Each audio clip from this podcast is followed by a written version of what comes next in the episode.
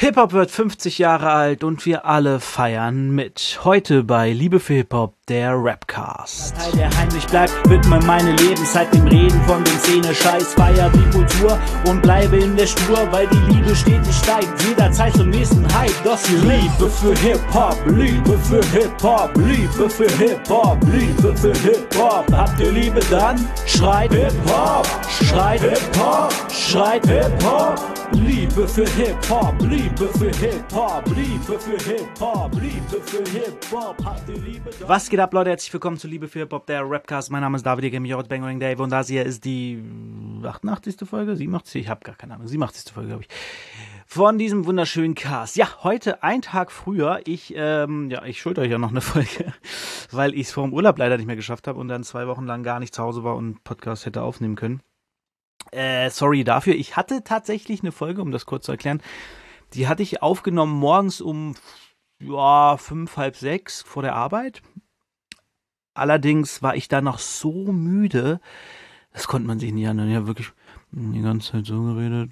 Und ähm, ja, also nee, das wollte ich euch nicht antun. Und da dachte ich, okay, bevor ich irgendwie eine Scheißfolge raushaue, nur um eine Folge rauszuhauen, habe ich lieber gar keine raus. Dafür haben wir jetzt das große Vergnügen, Hip-Hop zu feiern. Leute, ich habe mir auch schon, ähm, ja, wir machen so ein bisschen Zweiteiler, weil das so gut passt. Denn nächste, in zwei Wochen ist ja Spot-On-Time und ich dachte, im Spot-On gucke ich mir diesmal große, wichtige Hip-Hop-Tracks an. Also so Meilensteine im, im Hip-Hop, in einer Rap-Geschichte. Ähm, ist ein bisschen das Gegenteil zu dem, was ich hier sonst so mache, nämlich Untergrundkünstler zeigen, aber muss auch mal ein bisschen flexibel sein. Es ist äh, Hip-Hop-Geburtstagsmonat. Hip-Hop wird 50, Leute. Deswegen auch heute ein Tag früher. Heute gibt's schon am 11. am Freitag die Folge, statt am 12. wie normalerweise. Denn heute ist Hip-Hops Geburtstag. Ich weiß nicht, ob ich es schon erwähnt habe, aber heute wird Hip-Hop-Musik, nein, Hip-Hop-Kultur 50. Die Musik natürlich auch, weil ähm, irgendwie alles zusammengehört. Und ja, es ist ein bisschen wie die Folge, wie Hip-Hop, wie alles begann. Nur, dass ich inzwischen auch noch mal ein bisschen mehr weiß und wir wirklich ähm, ja, nur mal kurz nochmal abreißen, ein bisschen celebraten, ein bisschen springen und ein bisschen, ach ich, ja, ich laber einfach, ihr kennt das ja, ich laber einfach. Ähnlich wie bei äh, Sido vor zwei Wochen laber ich einfach ein bisschen Bild drauf los und ähm, ja, gucken mal, was so, was so abgeht. Ähm, äh, gucke mal, was so passiert. Genau, heute vor 50 Jahren, 11. August 1973 war es soweit. DJ Cool Herc rief zur Blockparty auf. Ich habe jetzt erfahren, äh, das ist brandneu, das ist ja auch, ich habe jetzt auch auf meinem anderen Kanal, habe ich ein längeres Video, beziehungsweise ich haus auch in Shorts raus und auch die Shorts bei, äh, also die, also Reels dann auch bei Instagram und Co.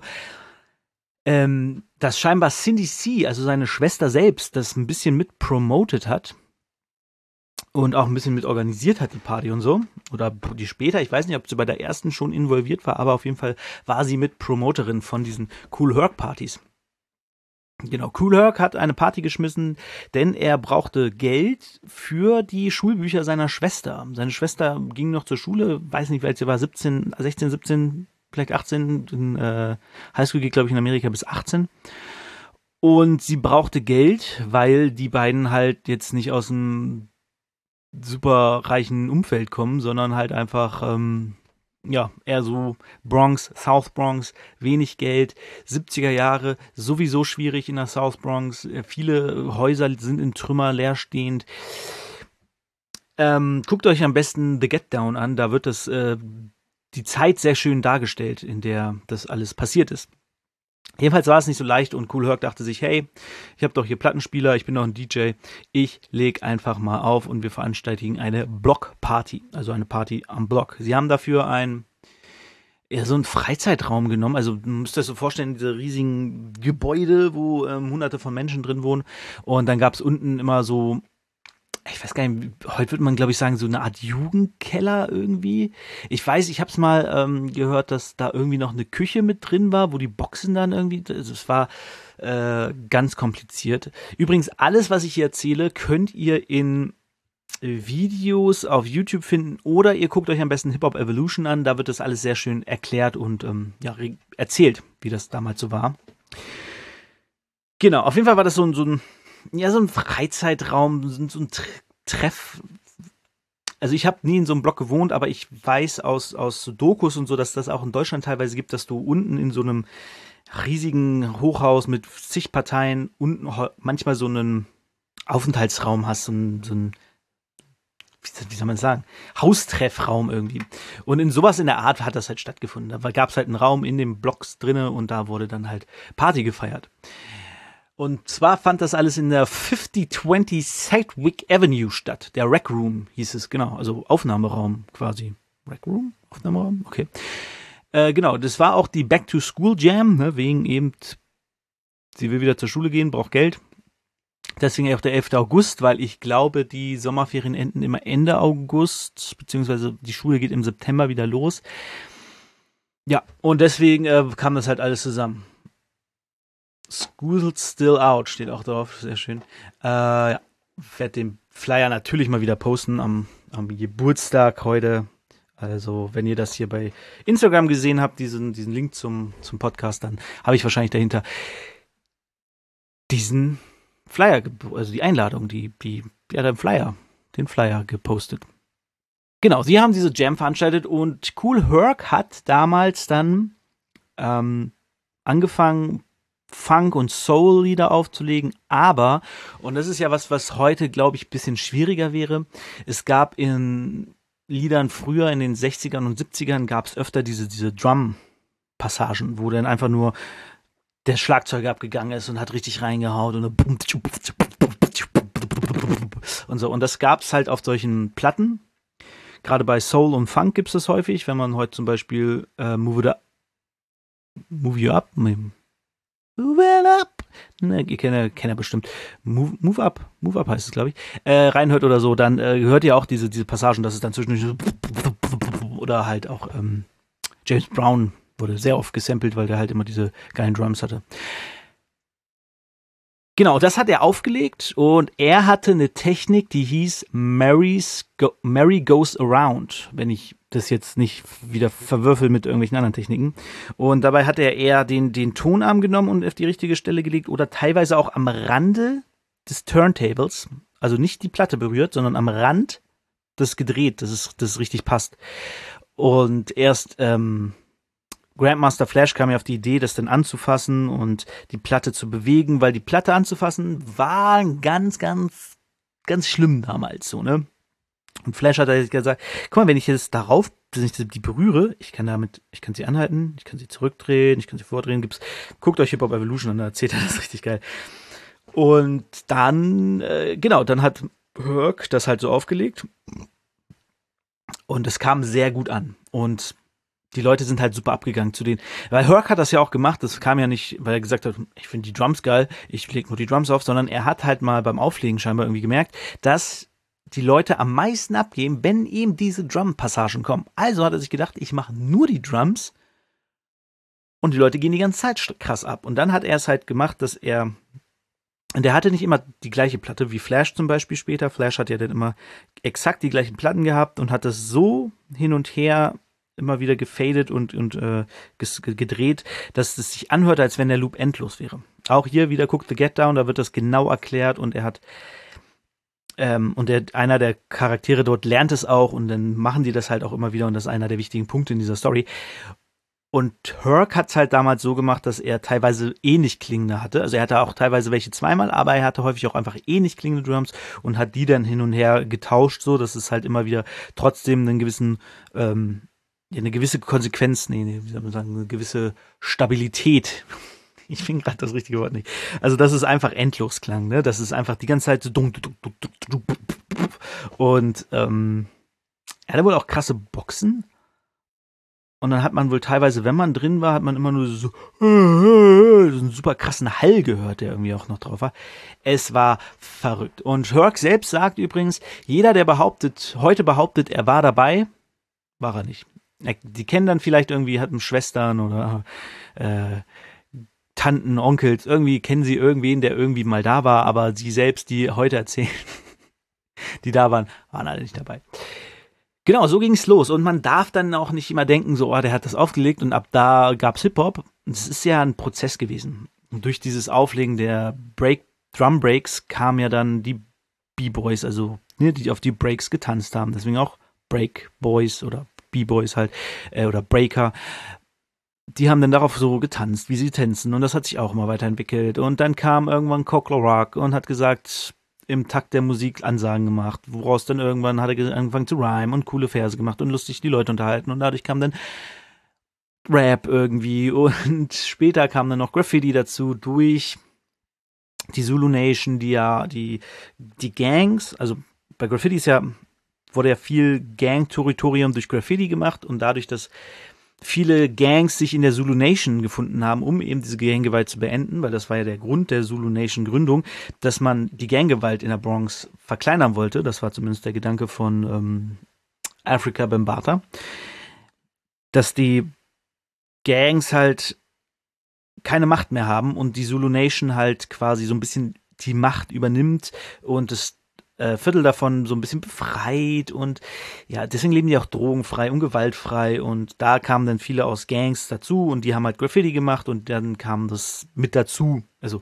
so verstehe ich das zumindest. Wenn jemand es besser weiß, warum Graffiti in Hip-Hop reinkam, dann erklärt es mir mal drunten, weil ich kann mir das anders nicht zusammenreimen, dass Graffiti zum Hip-Hop gehört also wie, wie Graffiti reinkam, sagen wir so. Wie, ich kann es mir nicht anders erklären, wie Graffiti in Hip-Hop reinkam, weil ähm, das andere Rap, Musik, die, also ne, Rap, DJs und B-Boy ist ja völlig klar so durch die Musik, aber Graffiti hat ja nicht direkt was mit der Musik zu tun. Und das kann ich mir nur so erklären, dass eben durch dieses Gang-Ding, weil Graffiti in erster Linie was von Kriminellen war, von Gangmitgliedern war, damals, und ähm, die sind dann halt in die Zulu Nation gekommen und dadurch wurde das so mehr so ein Zulu Nation Ding und dadurch Hip-Hop, weil Zulu Nation eben Hip-Hop war und da ist das dann so mitgeschwommen und wurde eins der Elemente. Und man darf natürlich auch nicht, ähm, ja, Hip-Hop, den Begriff, den gab es ja damals noch gar nicht, der ist in den 80ern entstanden. Ähm, ursprünglich gab es gar keinen Begriff für diese Kultur. Das war einfach irgendwie eine Jugendkultur. Und man muss auch bedenken, dass das sich sehr, sehr langsam entwickelt hat also wie gesagt, ist 73 kam Herc, dann 73 hat sich, glaube ich, im November auch die Zulu Nation gegründet, deswegen ist in Amerika der November, glaube ich, der Hip-Hop-Monat offiziell. Und dann ist lange Zeit erstmal gar nicht so was Großes passiert. Es kam dann eben, ähm, im Untergrund war viel, es gab, haben sich eben Rapper entwickelt, es haben sich, äh, Grandmaster Flash kam dazu, es gab, äh, wie ist er, Wizard, Theodore, Grand Wizard Theodore, der Scratchen erfunden hat. Ganz, ganz viele DJs und Rapper und Sprüher und Breaker und, und, und. Kam alles dazu so, ne? Die haben sich irgendwie alle mehr oder weniger gefunden, eben durch Blockpartys oder durch die Zulu Nation oder durch andere Partys oder Veranstaltungen oder auf der Straße. Dann gab es ja auch den großen Stromausfall von New York. Da muss ich mal kurz gucken, ob der 76 oder 77 war. Blackout 77 war der, genau. Das war ja ich glaube, das habe ich das letzte Mal auch schon erzählt, das war ja so quasi ähm, eine Segen für Hip-Hop, denn, und das klingt jetzt, da wird jeder die Hände beim Kopf schlagen nein, das kann doch nicht sein, das ist ja verboten. Stromausfall in New York. Und was machen alle Leute, die irgendwie was mit ähm, ja, Hip-Hop zu tun haben oder haben wollen? Schlagen die Scheiben von Elektrogeschäften an und holen sich Turntables, Mixer und, und, und plötzlich hatte jeder ein Soundsystem. Boxen, was weiß ich nicht, alles, was du noch brauchst. Äh, plötzlich hatte nach dieser Nacht hatte jeder ein Soundsystem, also nicht jeder, aber ganz, ganz viele im Park war voll von Leuten, die so Soundsystems hatten. Und das war so ein richtiger Boomwille und das war 77. Also davor war, gab's Hip-Hop quasi schon vier Jahre und es hat sich halt viel entwickelt, aber dadurch, dass dann plötzlich so viele Leute einfach diese, diese Systems hatten und die Möglichkeit hatten, Rap zu machen, äh, beziehungsweise aufzulegen und die Leute konnten dann drauf rappen, weil die natürlich auch Mics dann hatten für die Systems und die Leute konnten davor breaken und, und, und. Sind halt immer diese, diese, diese Park-Sessions und so entstanden, wo zum Beispiel auch Grandmaster Flash ähm, aufgelegt hat und wodurch sich dann seine Leute gefunden haben und Grandmaster Flash und The Furious Five sich im Prinzip gegründet haben. Die ja auch dann nochmal sehr wichtig für Hip-Hop waren in den 70er Jahren, die so die ersten waren, die live richtig geile Shows gemacht haben und weltweit auf Tour gegangen sind, weil die einfach so erfolgreich und so beliebt waren. Und genau, das war ja sogar noch vor äh, Rappers Delight, dass die dann auf Tour gegangen sind. Ich glaube, das war dann so 77, 78 dass äh, Flash dann äh, mit seinen Leuten auf Tour gegangen ist. Dann gab es ja dieses äh, legendäre Rap-Battle zwischen, oh, jetzt vergesse ich immer die Namen. Ähm, ich war, ja, ähm, genau, dann ist noch, dann ist noch viel passiert. Dann kam eben The Rappers Delight raus von der Sugar Hill Gang, die ja gecastet wurden, mehr oder weniger auf der Straße. Also die wurden halt angesprochen vom Plattenlabel, ihr habt ja nicht Bock, eine Platte aufzumachen. Dann hat Hank noch die Reime von Grandmaster Cass geklaut und, und, und, und, und. Ganz viel passiert. Und das war alles in einem Zeitraum halt von so sieben, acht Jahren. Also bis Rappers Delight kam, waren halt sechs Jahre rum. Und dann kam Curtis Blow und The Message und so. Und dann fing ja es eigentlich mit Rap und kommerziellen Rap und erfolgreichen Rap und guten Rap und so, fing das ja dann eigentlich erst richtig an, in der Öffentlichkeit stattzufinden. Vorher war halt alles wirklich ich sag mal, 73 bis 77 war alles Untergrund und unter den Leuten äh, in der Bronx und hat sich dann natürlich so ein bisschen übertragen, wahrscheinlich auf, also auf Manhattan auf jeden Fall. So ein bisschen nach Manhattan rüber geschwappt ist. Bronx und Manhattan sind ja relativ nah aneinander. Aber wahrscheinlich auch nach Brooklyn, äh, nach Queen und äh, Queens und Brooklyn und so. Also, das ist alles ein sehr, sehr langer Prozess gewesen. Das darf man heute gar nicht so verwechseln. Man denkt immer so, ja, 73 ging's los, alles klar. Aber es kam ja 79 erst Rappers Delight. Das heißt, es hat ja ähm, sechs Jahre gedauert, bis die Plattenfirmen überhaupt gerafft haben, was da passiert, was, was da gerade für eine coole Musik entsteht, die weltverändernd ist. Und das ist jetzt nicht mal übertrieben gesagt, aber Hip-Hop hat halt einfach die Welt eingenommen. Genau, und dann kam ja erst in den 80ern äh, Gangster-Rap dazu mit NWA und natürlich vielen anderen, also NWA hat Gangster-Rap ja auch nicht unbedingt erfunden. Sie haben ihn halt groß gemacht. Erfunden hat ihn offiziell, so sagt man, Schooly D mit PSK. Äh, und dann hat Ice-T übernommen und, und, und. Also es gab, war auch das war ein langer Prozess. Das ist ja, und das ist, ähm, und da kann ich den Stammtisch, den aktuellen empfehlen von der Backspin. Da war Falk Schacht und DJ Ron zu Gast und die haben zwei Stunden lang über Hip-Hop geredet, über, weil wegen eben Geburtstag und so. Und da hat Falk auch was sehr, sehr Schönes gesagt, was ich mir gar nicht so bewusst war, was aber voll hinkommt. Ähm, Hip-Hop ist eine, beziehungsweise es war mir teilweise bewusst, aber, ne, er hat es nochmal sehr schön gesagt. Hip-Hop ist eine, eine, Kultur, die im Prinzip nur aus, aus, ähm, ja, wenn man blöd sagen will, aus Clown besteht. Also, du hast was, das finde ich geil, also nehme ich mir das. Dirk sagt, geiler Song, aber das geilste daran zum Auflegen sind die Drum Breaks. Also spiele ich nur die Drum Breaks. Samplen im Prinzip das gleiche. Du hörst einen Teil und sagst, ey, dein Song ist ganz geil, aber diesen kleinen Teil, der ist richtig geil. Den will ich haben und ich nehme mir den. Es ist dann natürlich nochmal was anderes, die Rhymes und äh, Texte von jemandem zu klauen. Das ist ja auch nochmal so, du, du, bei solchen Sachen du klaust ja nicht, du interpretierst es neu, du übernimmst es. Wenn du jetzt nur Texte klaust, ist natürlich einfach Diebstahl so, ne? Aber ähm, wenn du jetzt sagst, okay, du hast da irgendwie einen geilen Vergleich, ich baue den nochmal um, gib den nochmal einen Drall und mach daraus was Lustiges oder was Cooles oder so, dann ist ja auch nochmal was anderes, als wenn du sagst, ja, okay, geiler Vergleich, den nehme ich auch. So, ne? Das ist halt lame. Aber so in, sowas ist, das ist Hip-Hop.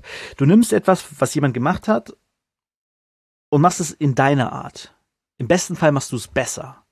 Wie zum Beispiel Schooly D schreibt PSK, Ice-T hört, denkt, hm, geil, okay, Song für die Straße, Song für die Gang, alles klar, mache ich auch. Ice Cube hört es von Ice-T und sagt, okay, geile Idee, ich mach das über meine Gegend. Und zack, hatte Easy E quasi seinen ersten Hit, wodurch NWA kam. So, ne? Also es ist, man inspiriert sich gegenseitig, man übernimmt dann natürlich auch Sachen so. Also es ist ja aufgewachsen immer mehr auf diesen, jemand hat eine Idee, ich mache das neu, ich interpretiere es neu. Und immer wieder gibt es diesen dämlichen Generationskonflikt. Die Leute nehmen was und sagen, ey, das, was die machen, ist cool, aber ich nehme das, mach das Gleiche, aber mach's cooler oder ich mach's ein bisschen anders. Und dann sind die abgefuckt, von dem man es genommen hat. Die sagen dann, äh, das hab ich zuerst gemacht, äh, du machst das richtig scheiße ich, ich erwähne es immer wieder gerne, die, äh, Grandmaster Flash und The Furious Five haben Run DMC scheiße gefunden. Die haben die gehört und dachten so, was, what the fuck, was ist, was machen die da? ist doch kacke. Die fanden super scheiße, dass Run DMC einfach gesagt hat, okay, wir ziehen uns Jogginganzüge an, wir also wir ziehen uns an wie unsere Hood. Wir ziehen uns Adidas Superstars an, weil jeder in der Hood liebt Adidas Superstars. Wir ziehen uns Jogginganzüge an, wir hängen uns Ketten um, wir hängen, setzen Mützen auf und wir rennen rum, wie wir auf der Straße rumrennen. Das fand äh, äh, Melly Mel, Melly Mel, Melly Mel von Furious Five fand es super kacke, weil die haben sich immer super krass überlegt, was sie sich anziehen. Die haben so richtig Garderoben für Auftritte gehabt und haben sich so super stylisch und abgefahren angezogen. Die dachten so, ey, was machen die für eine Scheiße? Die ziehen sich ja ganz normal an was soll die Kacke? das ist doch, das macht man doch nicht. Man zieht sich doch krass an, wenn man irgendwie in die Öffentlichkeit geht. Hat Run MC gesagt, scheiß drauf, wir machen das so, super erfolgreich gewesen. Super beliebt gewesen im Viertel, weil sie eben genauso rumgelaufen sind wie die Leute im Viertel. Und das zieht sich durch die ganze Hip-Hop-Geschichte. Dass die Leute nehmen dann Rap und bauen es um, die machen den Gangster-Rap und dann sagen die anderen Rapper, äh, warum macht ihr Gangster-Rap? Dann kommt hier aus ähm, Uncle Luke aus, aus Miami und macht Porn-Rap, rappt über, über Sex und solche Sachen. Auch erstmal, uh, aber heute normalisiert. Ob man es gut findet oder nicht so, ne? Das ist, das hat sich alles irgendwie entwickelt und aufgebaut und heute sind 50 Jahre rum und äh, wir haben immer noch alles da. Also es, es wird einfach immer nur größer. Inzwischen hat ja quasi jedes Element seine eigene Subkultur es gibt die Rap-Szene, es gibt die Sprüher-Szene, es gibt die Break-Szene, also die Tanzszene, inzwischen ist ja Hip-Hop-Dance, ist ja irgendwie alles gemischt. Äh, es, es gibt Beatbox-Szene, die nochmal ein ganz anderes Ding inzwischen irgendwie geworden ist, weil da halt eben nicht nur Hip-Hop, so, so Drums nachgemacht werden, sondern da einfach Drum and Bass Beats gemacht werden oder Techno Beats oder was weiß ich nicht, alles mögliche äh, äh, Reggae Beats habe ich gesehen und so. Richtig abgefahren. Ähm, und natürlich DJs sind ja irgendwie allgegenwärtig und sowieso äh, in, in jeder Szene quasi zu Hause, wo es einfach Musik gibt, weil, aber ne, Hip-Hop-DJs natürlich nochmal was Besonderes und die kommen tatsächlich immer wieder zu kurz, finde ich, die Hip-Hop-DJs, obwohl sie eigentlich der Ursprung des Ganzen sind und das Wichtigste an allem. Ach ja, Leute, ich könnte ewig noch jetzt darüber reden. Äh, wir sind ja noch nicht mal bei den 90ern angekommen. Aber ja, Hip-Hop. 90 Jahre, äh, 5, 90 Jahre, 50 Jahre Hip-Hop. Eine Kultur, die aus anderen Kulturen besteht, sich das zusammengebaut hat und was eigenes geworden ist. Äh, und Falk Schacht hat es auch immer sehr schön gesagt, schon vor längerer Zeit, ähm, Hip-Hop ist die Kultur, die gesagt hat, ihr wollt uns nicht mitspielen lassen, gut, dann machen wir es selber, wir machen es besser, wir machen es cooler. Und genau das ist halt passiert die letzten 50 Jahre. So, alle haben Disco gefeiert, Hip-Hop hat was anderes gemacht, hat's geiler gemacht, hat's besser gemacht. Wo ist Disco heute? Ähm, ja, das ist Hip-Hop. Und ich freue mich, dass es das gibt. Ich bin immer wieder fasziniert, wie groß diese Kultur ist, wie viel man noch darüber lernen kann, wie weit die Geschichte ist. Ich meine, ich probiere ja äh, aktuell viel über die deutsche Rap-Szene herauszufinden und so die Geschichte zu verstehen, nachzuvollziehen und so. Und das alleine ist schon riesig und groß und gibt so viel zu sehen. Ähm, und wenn man es dann mal aufs ganz überträgt und wirklich auch alle Elemente nimmt, da kommst du ja gar nicht mit. Ich habe äh, heute, nee, gestern habe ich angefangen, heute habe ich ein bisschen weitergeguckt, das Interview, das neue Was los von Roos und Flair zu gucken. Und die führen am Anfang erstmal irgendwie so eine halbe Stunde lang Graffiti-Talk und ich sitze da und denke so, krass, ich habe davon gar keine Ahnung. also ich sehe, wenn ich Graffiti sehe, finde ich es geil. Meistens. Ich finde auch Sachen, die jetzt nicht so geil sind, finde ich meistens eigentlich ganz schön. Weil alles ist schöner als eine graue Wand. Ähm, aber ich habe von der von der Materie, von der Thematik habe ich gar keine Ahnung. Ich bin da richtiger Noob. Aber ich feier's und ich find's schön. Genau wie beim beim beim Tanzen. Also ich ich kann tanzen, einen Takt, aber wenn du mal so einen richtigen Breaker siehst oder Breakerin, anderes Level, andere, andere Welt. Und das finde ich schön, dass äh, Hip-Hop so vielseitig ist, so viel zu erzählen hat und ähm, so groß ist auch inzwischen. Und ja, wenn Hip-Hop in 50 Jahren 100 wird, bin ich dann 85. Das ist dann 2073. Da bin ich 85. Und ja, dann nehme ich auf jeden Fall wieder einen Podcast auf, in dem ich 100 Jahre Hip-Hop feiere. Sage ich jetzt mal so. Gucken, vielleicht lebe ich dann auch gar nicht mehr. Wer weiß.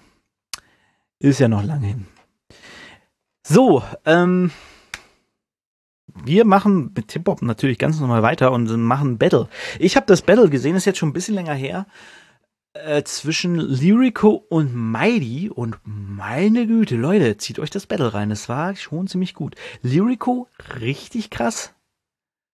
Also Lyrico finde ich sowieso cool. Der mit seiner, mit seiner Reibeisenstimme und ähm, ja, seinem, seinem Style und so sein, seiner Delivery und auch die Art, also wie er was rappt und so, ne, also wie er die Leute battelt, finde ich ganz cool. Und Mighty finde ich ja sowieso äh, meistens sehr lustig und wie gesagt, ist länger her, dass ich das gesehen habe, deswegen kann ich gerade gar nicht so wirklich genau was zitieren. Aber ich weiß, dass ich davor saß und dachte, Wahnsinn, was für ein gutes Battle. War meiner Meinung nach das Beste beim Frauenfeld. Also es waren hier, gab ja jetzt vier Battles beim Frauenfeld, ich weiß schon gar nicht mehr alle.